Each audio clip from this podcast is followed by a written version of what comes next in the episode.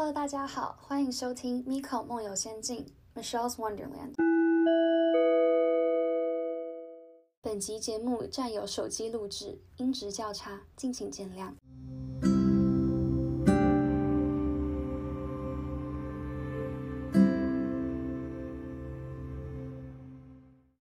Hello，大家好，我们这个礼拜你问我答收到了三个问题，第一个是自己感受不到对方喜欢，是不是就是不够喜欢？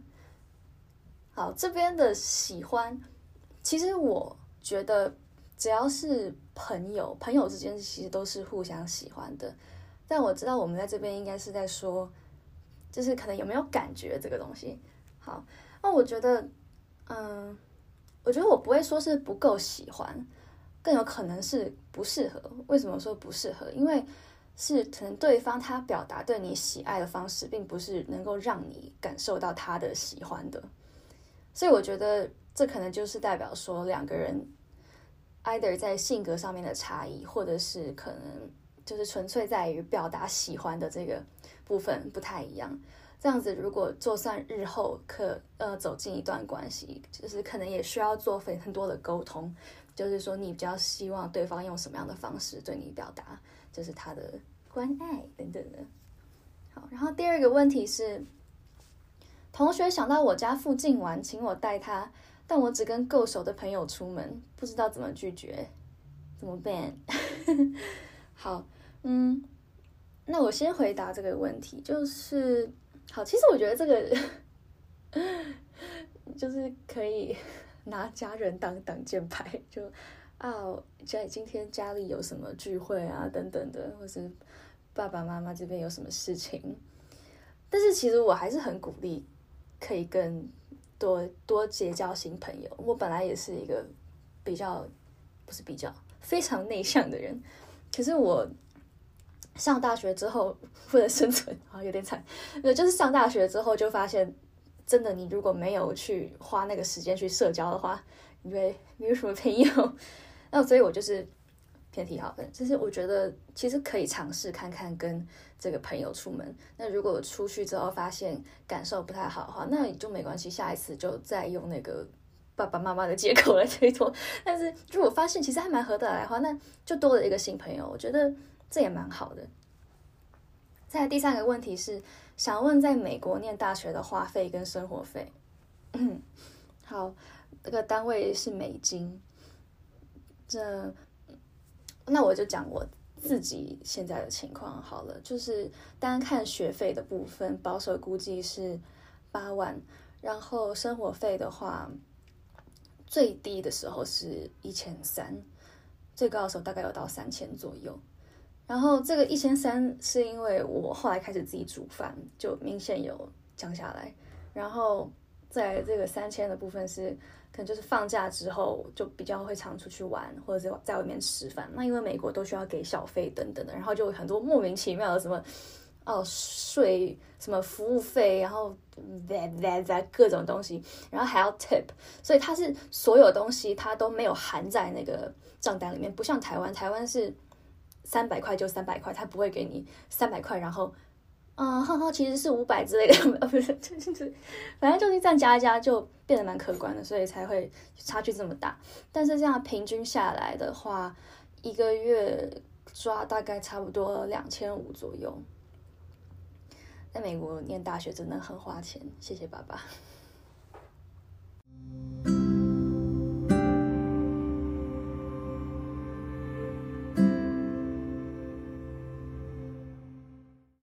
昨天看到有很多留学圈的 story 都在发，嗯，美国最高法院撤销了罗素韦德案的这个判决。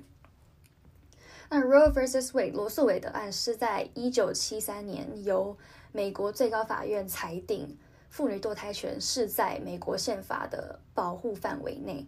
那接下来这些内容，我是从一个叫做 Why Not Why Not 的 Instagram 账号看来的。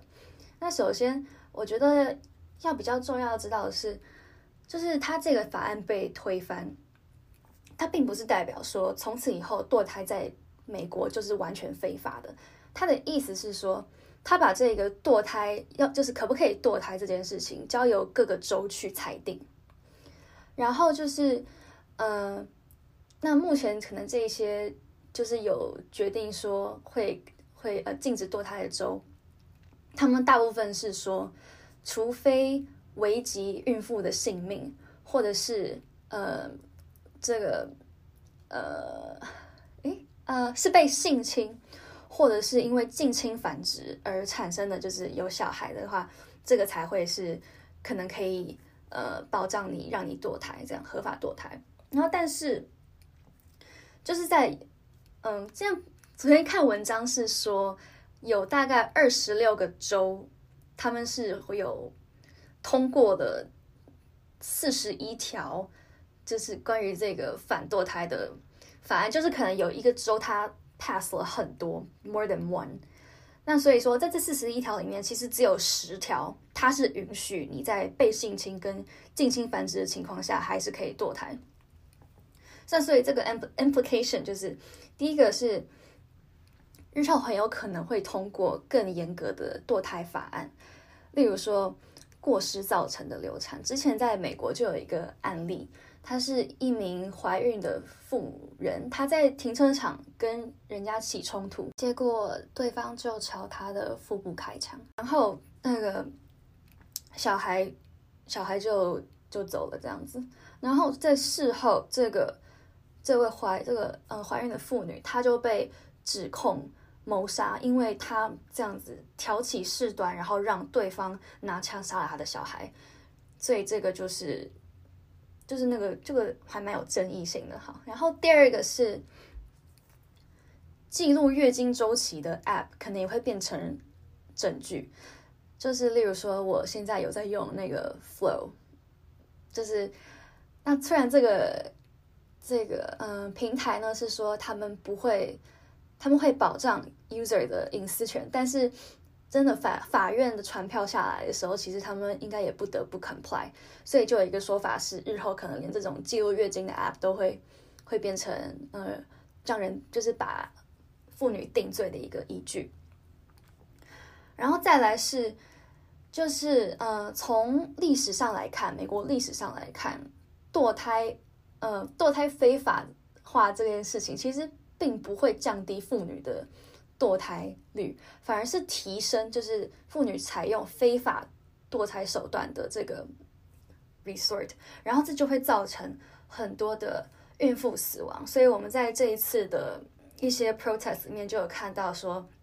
就是有妇女拿了一个衣架，然后就说，就是在传达一个 message，说他们不希望再回到过去这个这段噩梦里面。好，在第二个部分是要来讲说。所以，美国的反堕胎人士到底都在想什么？嗯，如果大家昨天有看到一些新闻的照片的话，会发现那些反堕胎的游行里面、protest 里面人群里面，其实有很多很多的女性，是真的有很多女性。然后就是也不是只有白人女性，也有其他种族的女性。啊。嗯。那再想大家带大家看一下，就是这一次最高法院，美国最高法院它有一二三呃一二三四五六七八九个最高法官，这九个最高法官里面只有一位不是白人，然后这一位是一位非裔美国人男性，然后但是他也是支持保守派的，所以他是支持这一次把这个法案推翻的。然后还有另外两位是白人女性，但一位是自由派，所以自由派这个就是支持堕胎合法化的嘛。然后另外一位是就是支持堕胎非法的。那我想要带大家看的是这个支持堕胎非法化的女性法官，她叫 Amy。Amy 大法官是在 Louisiana 州长大的。那 Louisiana 州在 Texas 隔壁，Texas 我觉得应该算是一个。就大家提到 Texas 就会想到啊保守派的一个州，那隔壁这个也是一个应该也算是保守州。那在这样的情况之下，就是好像可以得出说，哦，是不是好像真的就是这些保守州的人，他们是真的就是觉得说堕胎这件事情就是不对，因为从下从可能啊最普通的学生到可以成为美国的最高法官。就是这样子的，这个 education 的差距并没有让他们的想法被改变。好，所以那现在我就是要讲说，这到底是怎么回事？我觉得这个是要从美国保守派，就是他们的一些核心的思想来看。那首先就是美国这群保守派呢，他们最最早最早最早最早可以推到最一开始，美国刚建国的时候，所以美国的。当初美国是被英国，嗯，算算殖民嘛？对，反正就是他们一些人被派来美国这样子，然后就啊啊，好好开垦，嗯嗯这样子，嗯，OK，生活耶耶耶。但是呢，他们就很不高兴，因为就是英国的这边这个就有这个算这算皇帝制嘛，可能吧，反正就他们就非常讨厌这个集权，因为这个集权就是完全没有给他们他们想要的自由，然后就是一直对他们。呃，剥削啊，什么等等的，他们就很生气，然后最后大家就是反了，大家就反了，然后就美国建国，耶，好，然后所以呢，他们在建国的时候，他们就是特别忌讳，哎，忌讳还是忌讳？忌讳，呃，政府的权力过于，就是让政府有太多的权力，所以他们首先一个是说，他们非常注重在 states' right，就是每一个州都要有自己的。自己的一些他可以呃裁定的一些东西，例如说呃教育 education，就例如说可能这个州的课纲跟那个州的课纲会不太一样。就如果这个搬到台湾来看的话，就有点类似说，假设假设今天台北的课纲是民进党不倒，台湾不会好，但是屏东的课纲就可以是国民党不倒，台湾不会好这样子。那这其实就会造成造成说，如果你是在这样子完全是不同的 education 系统底下长大，那你的这个核心思想就真的会很不一样。然后还有再来就是关于枪支这个，就是最近那个德州枪击案，嗯，然后就是那就是说，大家可能会想说，他们到底为什么对枪支有这么大的执着？就这这到底怎么回事？就是都已经死了这么多人，到底为什么要这么执着？那这个其实听起来会很不可思议，但是他们用这个要有枪支，这个当初的理念是因为他们怕，他们怕那个联邦政府会突然变成一个集权主义、集呃集权主义政府，然后到时候他们如果想要 take over 整个 country，然后就是不给大家有任何的权利的话，那人民势必要拿出他们自己的枪械，然后呢保护自己。所以这个听起来非常的感觉套用到现在可能已经有点过时了，但是。这个在保保守派他们心中，就是算是一个很非常核心的思想。然后他有另外一个部分，就是可能，因为其实我自己我是有认识的人，然后在美国居住，他们是支持继续拥有枪支，但是他们的想法是说，因为就是枪支在美国已经非常泛滥了，那现在美国如果要收回枪支的话，他收的也只是那一些，嗯，就例如说可能那种普通家庭，他们要。把枪支缴回嘛？可是那一些可能，呃，例如说帮派等等的团体等等的，那他们还是可以拥有这些枪支，因为他们就是不缴嘛，他们就是继续从事他们的一些非法事务。那这样的情况之下，然后呃，可能一些普通家庭就会觉得说，哎，我真美国这么危险，我那个房子。好是这样讲的有点夸张，但是我觉得美国很多那个房子，它就是一栋一栋嘛。我觉得真的很像三只小猪，就他们住的那个房子，就是感觉你拿一个你拿一个很大的铁锤要去锤它，然后那个门可能就会爆掉。所以就是在这样的情况之下，然后美国又很慌嘛，所以你叫警察来，警察可能要一阵子才会来。所以可能你家里出事情，警察来的时候，可能你已经出事了。所以这个时候，就是这些普通家庭可能就会觉得说。哎，你要给我枪啊！我要保护我自己啊！如果有人跑进来怎么办？然后之前也有一些案例是真的，就真的是有人入侵人家家里，然后一位很勇敢的妈妈家里有小孩，她就拿枪，然后把这个歹徒射跑了。所以，啊，好，然后接下来再就要讲说宗教，那这个就是他们当初来的这一批呃 founding fathers，他们是信仰的是。呃，那叫基督教，反正就是，我忘记是哪个支派，反正哎是 Protestant 还是 OK，反正基督教。然后呢，这一直都是他们非常核心的思想。可是到后来，随着时间的推移，就慢慢慢慢的，大家变得没有那么的 religious 了。然后这个时候，这一些宗教人士他们就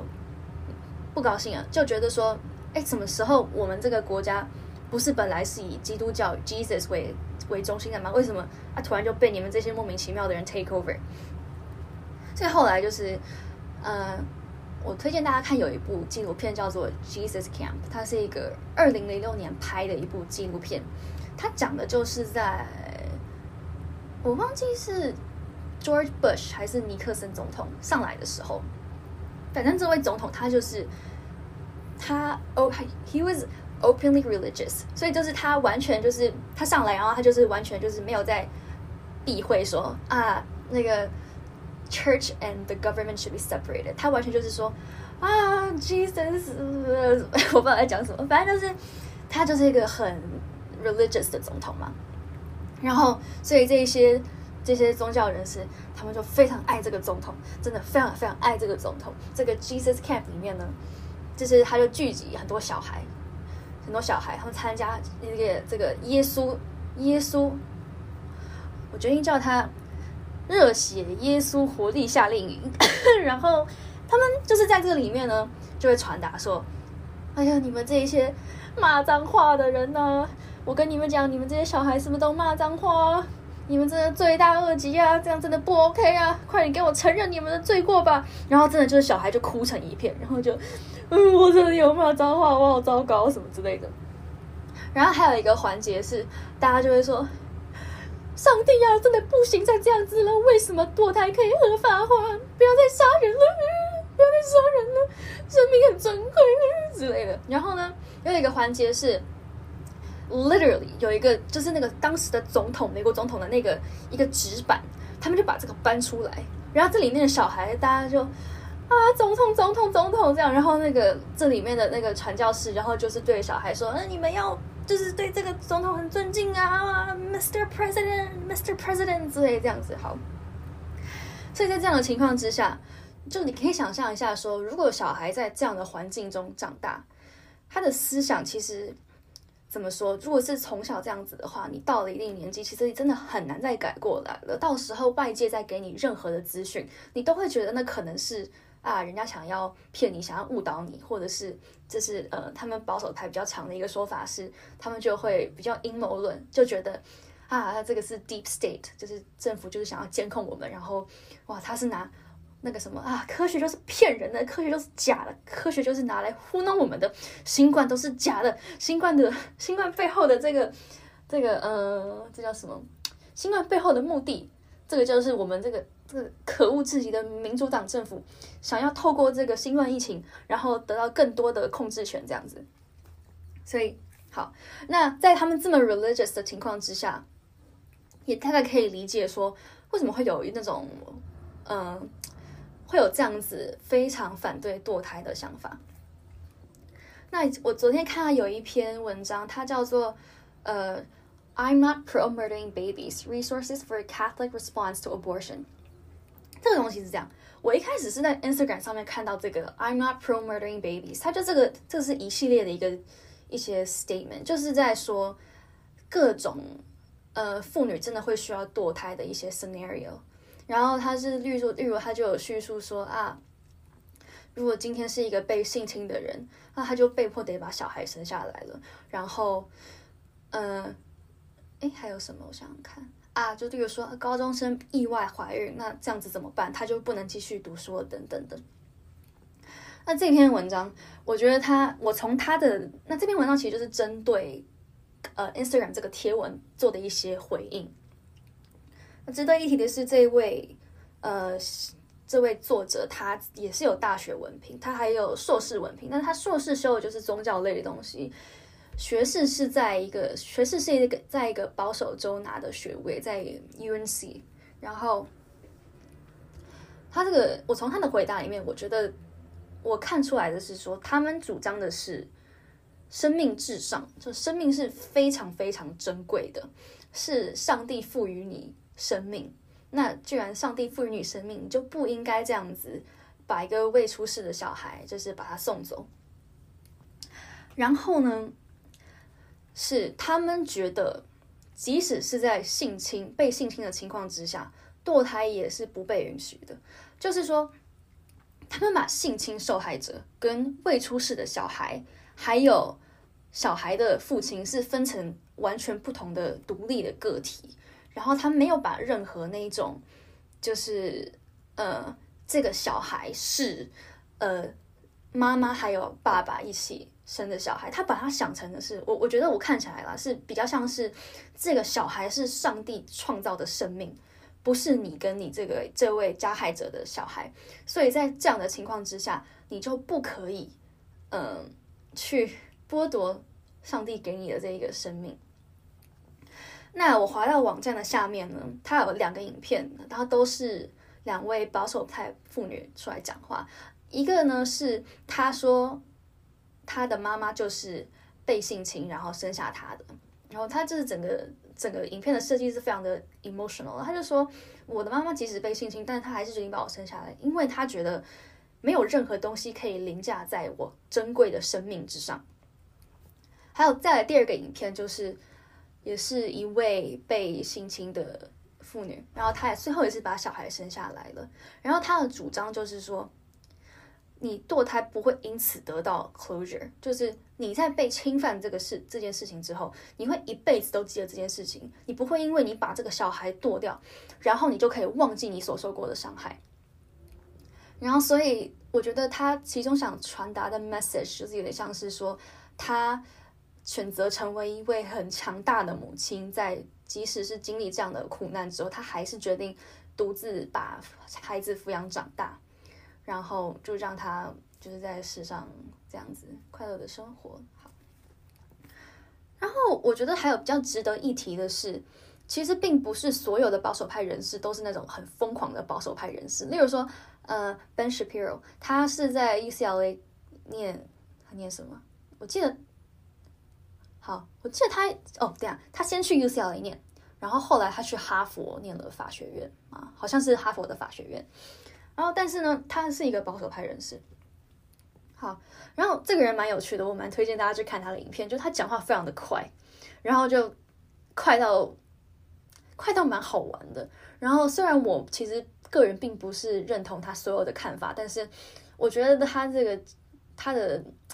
他 argue 的方式，我自己是觉得还蛮，我是蛮欣赏的。就哇，他这个思路什么都很快，然后。表达那方面都很清晰，那反正就是那像他这样的人士呢，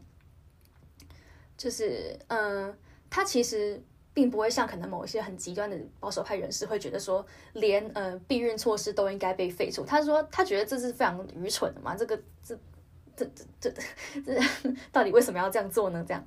然后但是他他依然就是觉得你就是堕胎就是一个非常呃不应该、非常邪恶的行为。好，然后再来看，就是我觉得大家可能会有一个问题，就是说，为什么可能数据说，其实百分之七十的美国人都是不希望这个法案被推翻，那为什么还是被推翻？我觉得首先要看的是，其实这个东西你要再看得更细一点，是因为，呃，他把妇女的怀孕期分成三个阶段，那第一个阶段可能就是比较，就你可能甚至会不会知道自己怀孕了嘛，然后。可能就是病胎儿还没有成型这样子，所以在第一阶段的孕期的时候，有百分之六十的时候，有百分之六十的人是支持这个时候是可以堕胎的。那可是到了孕期的中期跟晚期的时候，大家的接受度就会慢慢降低。所以这个其实并不是一个非黑即白的事情。那接下来要跟大家说明，为什么在百分之七十的美国人其实都不同意方案的情况之下，这些这九位大法官还是有权利可以将整个法案完全就是弄不见。好，所以我想要先讲的是，就是其实美国的司法司法部门是一个非常特别的存在。那我现在下面这些讯息呢，用的是呃我这学期上的一堂美国法律的课教授的课本，然后它叫做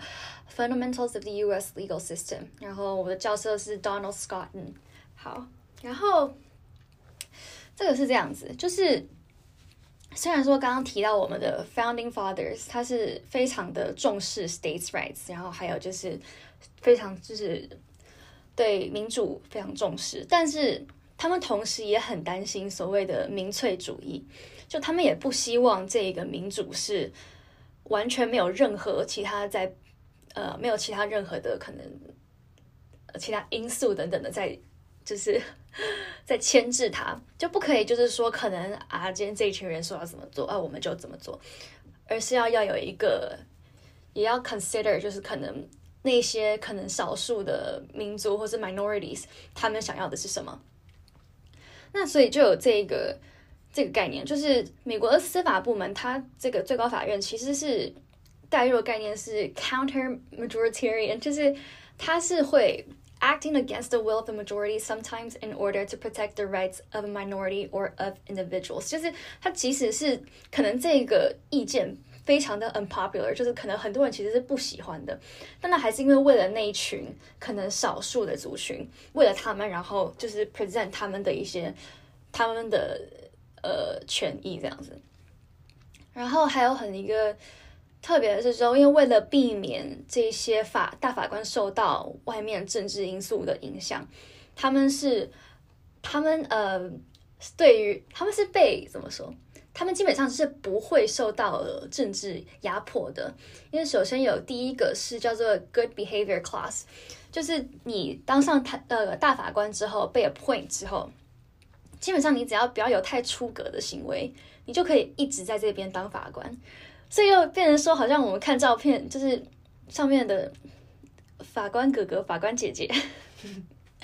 不是法官哥哥那个，就是他们平均年龄，我查了一下，平均年龄基本上是五十岁，所以就可以想象一下，就是一群五十岁的人，然后我不知道，不然用台湾的例子好了，就想象一下一群五十岁的台湾的台湾人，然后他们可能对于呃，譬如说裁定可能啊，我知道对于两岸议题的看法等等，我觉得可能就会跟。在从小在台湾生长，然后可能现在二十二十一岁，我们这个年纪的人会有很大的差别吗？所以可能这也是为什么这一次他这个裁定，他反映的感觉是可能是老一辈，然后就是中部地区，美国中部中南部地区他们的想法。然后再来第二个是 compensation clause，就是呃这些法官他们的薪水是不会因为。就是外在因素被调降的，就是你他付你多少，你就是付多少，不可以因为可能今天法官他他给出了这一个裁定，让你觉得不喜欢，然后可能哪个官员就想办法要去就是减薪，然后就是变相施压，这是不被允许的。然后，所以在这样的情况之下，其实美国的这个司法机构，它就是在一个比较。尴尬的位置，就是他一方面他不像总统可以有就是行政命令的这个权利，但一方面他也没有资，他资金的话是，就他不像 Congress 那边，他会有资金啊什么，然后就是哦看资金怎么拨等等的，他是一个比较相对被动的一个角色，所以就是很尴尬，因为这个独立的司法机构，它一方面是要就是保障。呃，美国这个国家的一些核心的思想、核心价值观，就是，然后这个价值观是 according to the Constitution，只要根据宪法的核心价值观，并不是可能现在的价值观，而是宪法的价值观。好，然后呢，就是说，他必须保障这个价值观嘛？但困难点就在于说，现在的就是民众大部分的想法。会有很大的几率是会跟当时这个宪法它里面所包含的这个思想是会有很大的出入的，就是法呃这个司法机构它等于是比较是按照原则在运作的，那这个意思就是说，法院他们在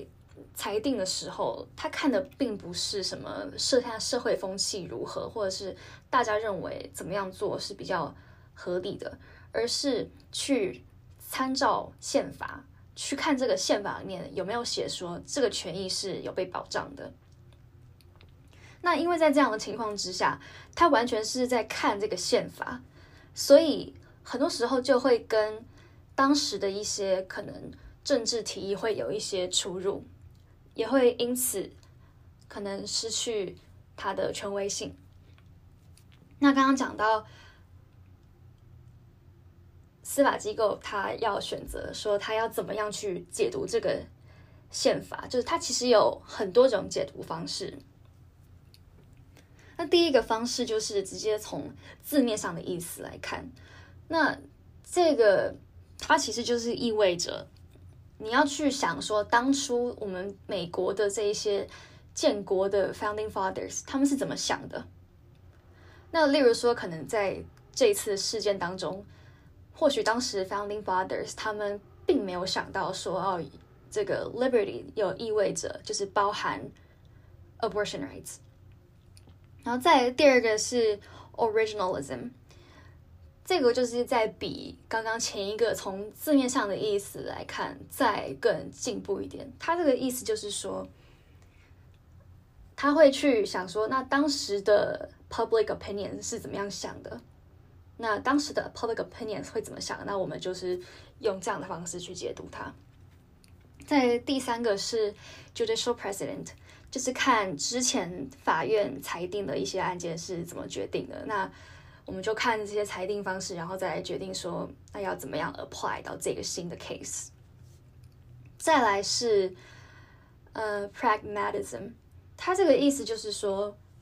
最高法院会去衡量哪一个裁定的结，裁定的结果，什么是结果？天哪，哪一个裁定的结果会对社会？呃，是有最好的 outcome。再来是 moral reasoning，比如说宪法里面的 liberty 这个到底是什么意思呢？然后他们就会用从这个角度去切入分析。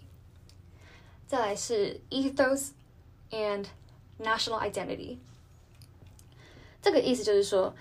最高法院他们在裁定的时候会去衡量说美国的核心价值观是什么。我们美国的这个就是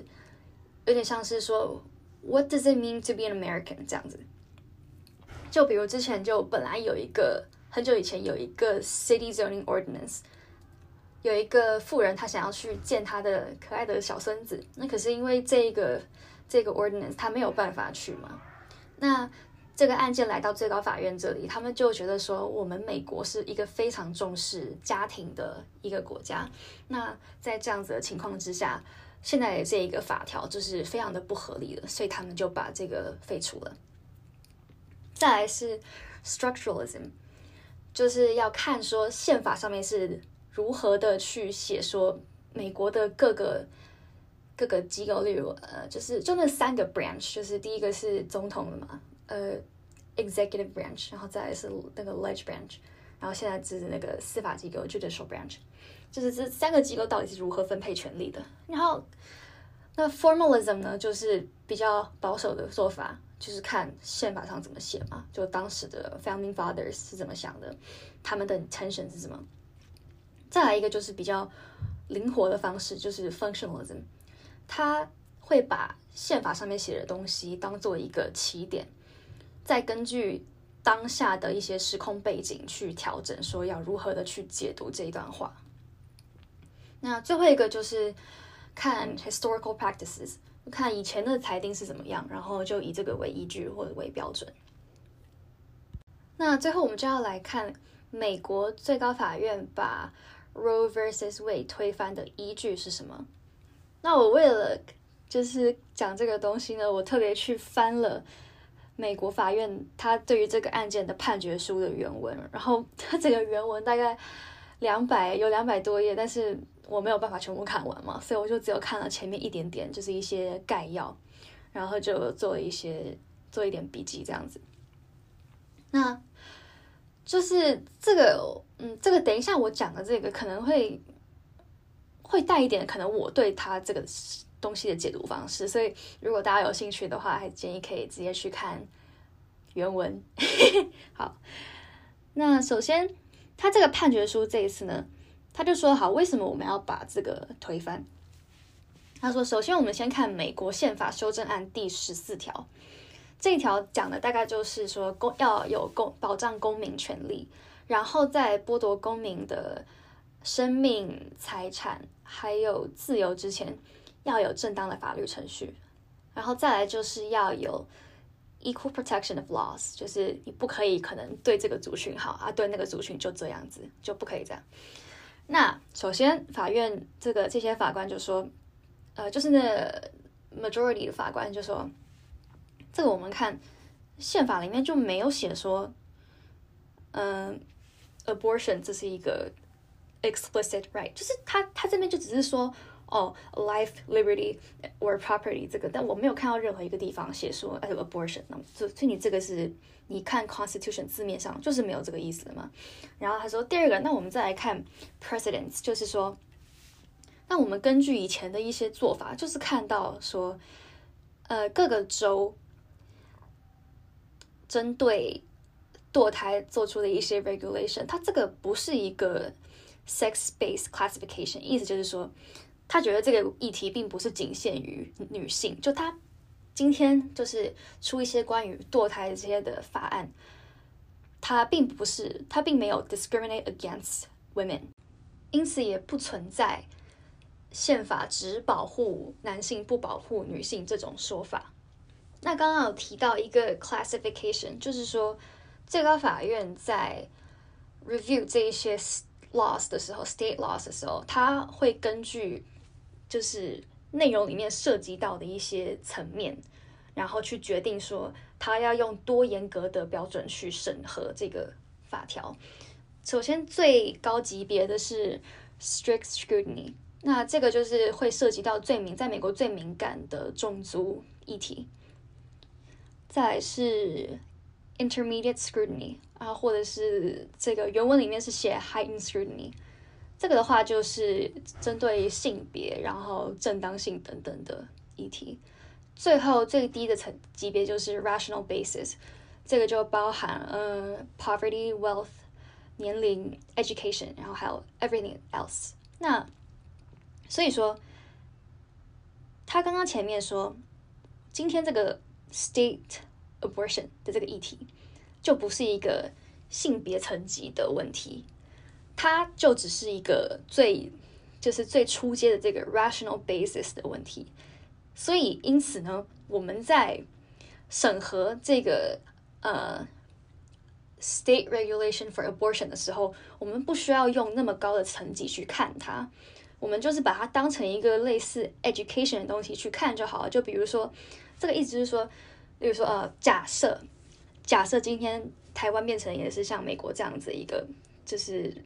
各个州各个州这样的方式，就可能会比如说，啊，那我台北市这个课纲，然后屏东屏东这个课纲，然后相对的我也可以在这堕胎这方面做有区做出区别，就比如说好，呃，可能这个县市堕胎是合法的，但是另外一个县市堕胎是不合法的，然后就是虽然就是说现在宪法是没有在保障这个权利，但是你各个州你还是可以选择你要。怎么样的去对于这个这个地方做出一些 regulation？好，所以再来去看哦，所以他们得出的结论就是说，各个州是有权利去 regulate abortion for um legitimate reasons 正当理由，只要有正当理由就可以。好，第二个是 nation's history and tradition。这个意思就是，他就这些法官们就说：“，我们就看了一下我们美国的历史，还有一些传统嘛，就没有任何就没有发现什么哦堕胎权这种堕胎权益这种东西，所以他从这个 criteria 看，他也没有符合嘛。然后再来看最后一个 precedents，这边有一个概念叫做 stare decisis，意思就是说，最高法院在。做出一个裁定之后，以后的以后做裁定的时候，他们都要去 follow 他们之前裁定的定出的标准。然后他们这个的缘由初衷是因为这样子才会才不会造成社会动荡，就是可能像这一次这样子嘛，就是因为没有照着原本的裁定，所以才大家反应非常激烈。然后第二个他说，而且呢。我们也不是一定要 follow 以前的 case，因为在某些条件符合的情况之下，之前的 case 是可以被推翻的。然后他就说，那我们之所以推翻 Roe vs Wade，是因为第一个，这个当时的 decision 它本身，呃，这个我看这边的 text，我觉得这个可以解读成，他说当初这个就是一个当初这个裁定就是一个非常荒谬至极的错误。怎么说呢？因为他在把 Roe vs Wade 通过之后，就意味着原本是各个州可以决定他们要如何去 regulate abortion，就是有些州它是可以，就是哎你不可以，你不可以那个 abortion 哦，那有些州就可以，哎又可以，又又又可以这样。然后，但是在 Roe vs Wade 之后，就变成说，OK，它的写法是那些想要为各州争取就是 state interest 的。这些民众，他们就再也没有办法通过就是民主机制投票出他们想要的代表，然后让这些代表通过他们想要的 policy，A K A 就是呃禁止堕胎的这个法条。然后这边这个法官们就说，他这个当初这个裁定就完全就是怎么说，嗯，影响了整个我们民主程序。而且完全没有考虑到，当时就是真的有很多很多的美国民众其实是不支持这个法条的。然后他这一个裁定等于就是在 declare a win and lose，所以就是说有点是在说啊，就是自由派这些州就赢了，然后保守派这些州就输了这样子。再第二个是说 the quality of the reasoning。就法官们觉得，就是 the majority of the 法官们觉得，这个 reasoning 就完全的没有任何的那种依据可言。他说，第一个，当初 Roe vs Wade 在裁定的时候，他并没有 refer to any 呃宪法的，就是宪法的法条，也没有提及到美国历史，也没有提及到任何以前的一些 president 以前的 case。然后第二个，他还擅自将孕妇的孕期分成三个阶段，也就是刚刚我们说的第一个阶段，就是胎儿未成型的时候，然后还有第二、第三个阶段。然后法官们就觉得说，今天这个把孕期分成三个阶段这件事情，不是应该由立法院来决定吗？为什么是由你们这些法官来决定呢？然后再来就是，instead，就是他们当时的这个裁定不但没有 refer to any text history or precedent，they also 就是只是在 carry out 什么 fact finding，就可能提供数据等等这些东西。然后他就说，这些东西不就是应该是立法院的这个权力范围吗？怎么轮到你们这次 judicial branch 来决定呢？然后最后的最后，他就是说，他从上面这一些因素来看，他得出的结论是，当初这个裁定完全就是违反了 judicial branch 当初成立的初衷。就是法官不应该把自身的价值观带入，呃，带入就是法庭，然后去审理这样。那我在这个裁定里面有特别注意到一个点是，他这个里面说，之前就有案例是一个 case overruled the other case。那这个就是当初被 overruled 的那个 case，就是 Plessy versus Ferguson，这个就是支持 racial segregation 的一个 case。那后来他们就是法官们后来接到一个新的 case，叫做 Brown versus the Board of Education，然后他们就因为这个是关于呃，就是不同种族的学生在不同学校上课的这个议题，所以他们就要参照之前的这个 Plessy 这个 case，然后他们在 review 之后就发现说，这个当初这个裁定是一个错误。所以就决定采用这个一个新的裁定。那我自己是觉得，感觉从它里面的这一条里面，就是可以得出说，或许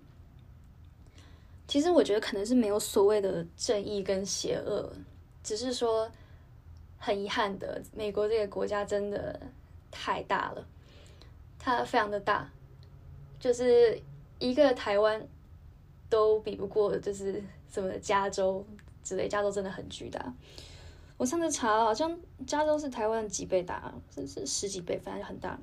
所以在这样的情况之下，就代表说，因为地区太庞大，所以大家生活的方式都不太一样，然后成长背景也会差很多。例如说，可能在东西岸的居民，可能他们从事，例如说可能是科技产业啊，或者是那种呃娱乐。就是那种呃演艺事业等等的，或者是金融、国际金融这样子。但是在可能中南部地区这个比较内陆一点的，他们可能就是比较，他们是靠 local 的产业在赚钱，就例如说会有自己的工厂等等的，所以大家在经济上面需要的东西都不一样。那这样子长期下来，就是看说，因为就通常移民会比较往东西岸跑嘛，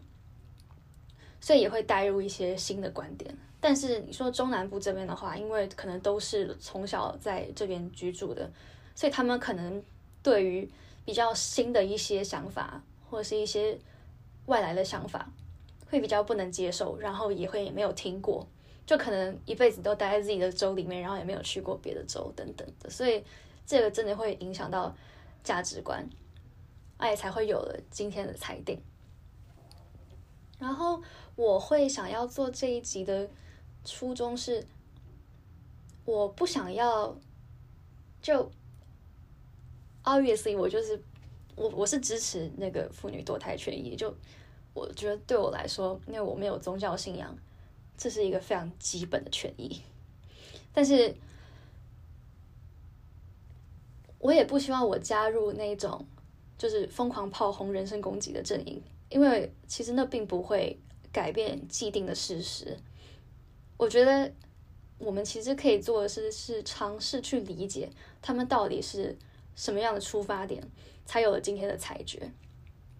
就尤其现在，我觉得美国现在的那个取消文化其实也蛮严重的。然后目前也是由自由派的很多学者是在主导可能整个学术圈的。然后又有很多比较。有一些很多比较进步的想法，其实，在推广的过程，我我个人看起来是稍微激进了一点，就是 in some cases，就是这个初衷是好的，可是也要考虑到说，有一些人他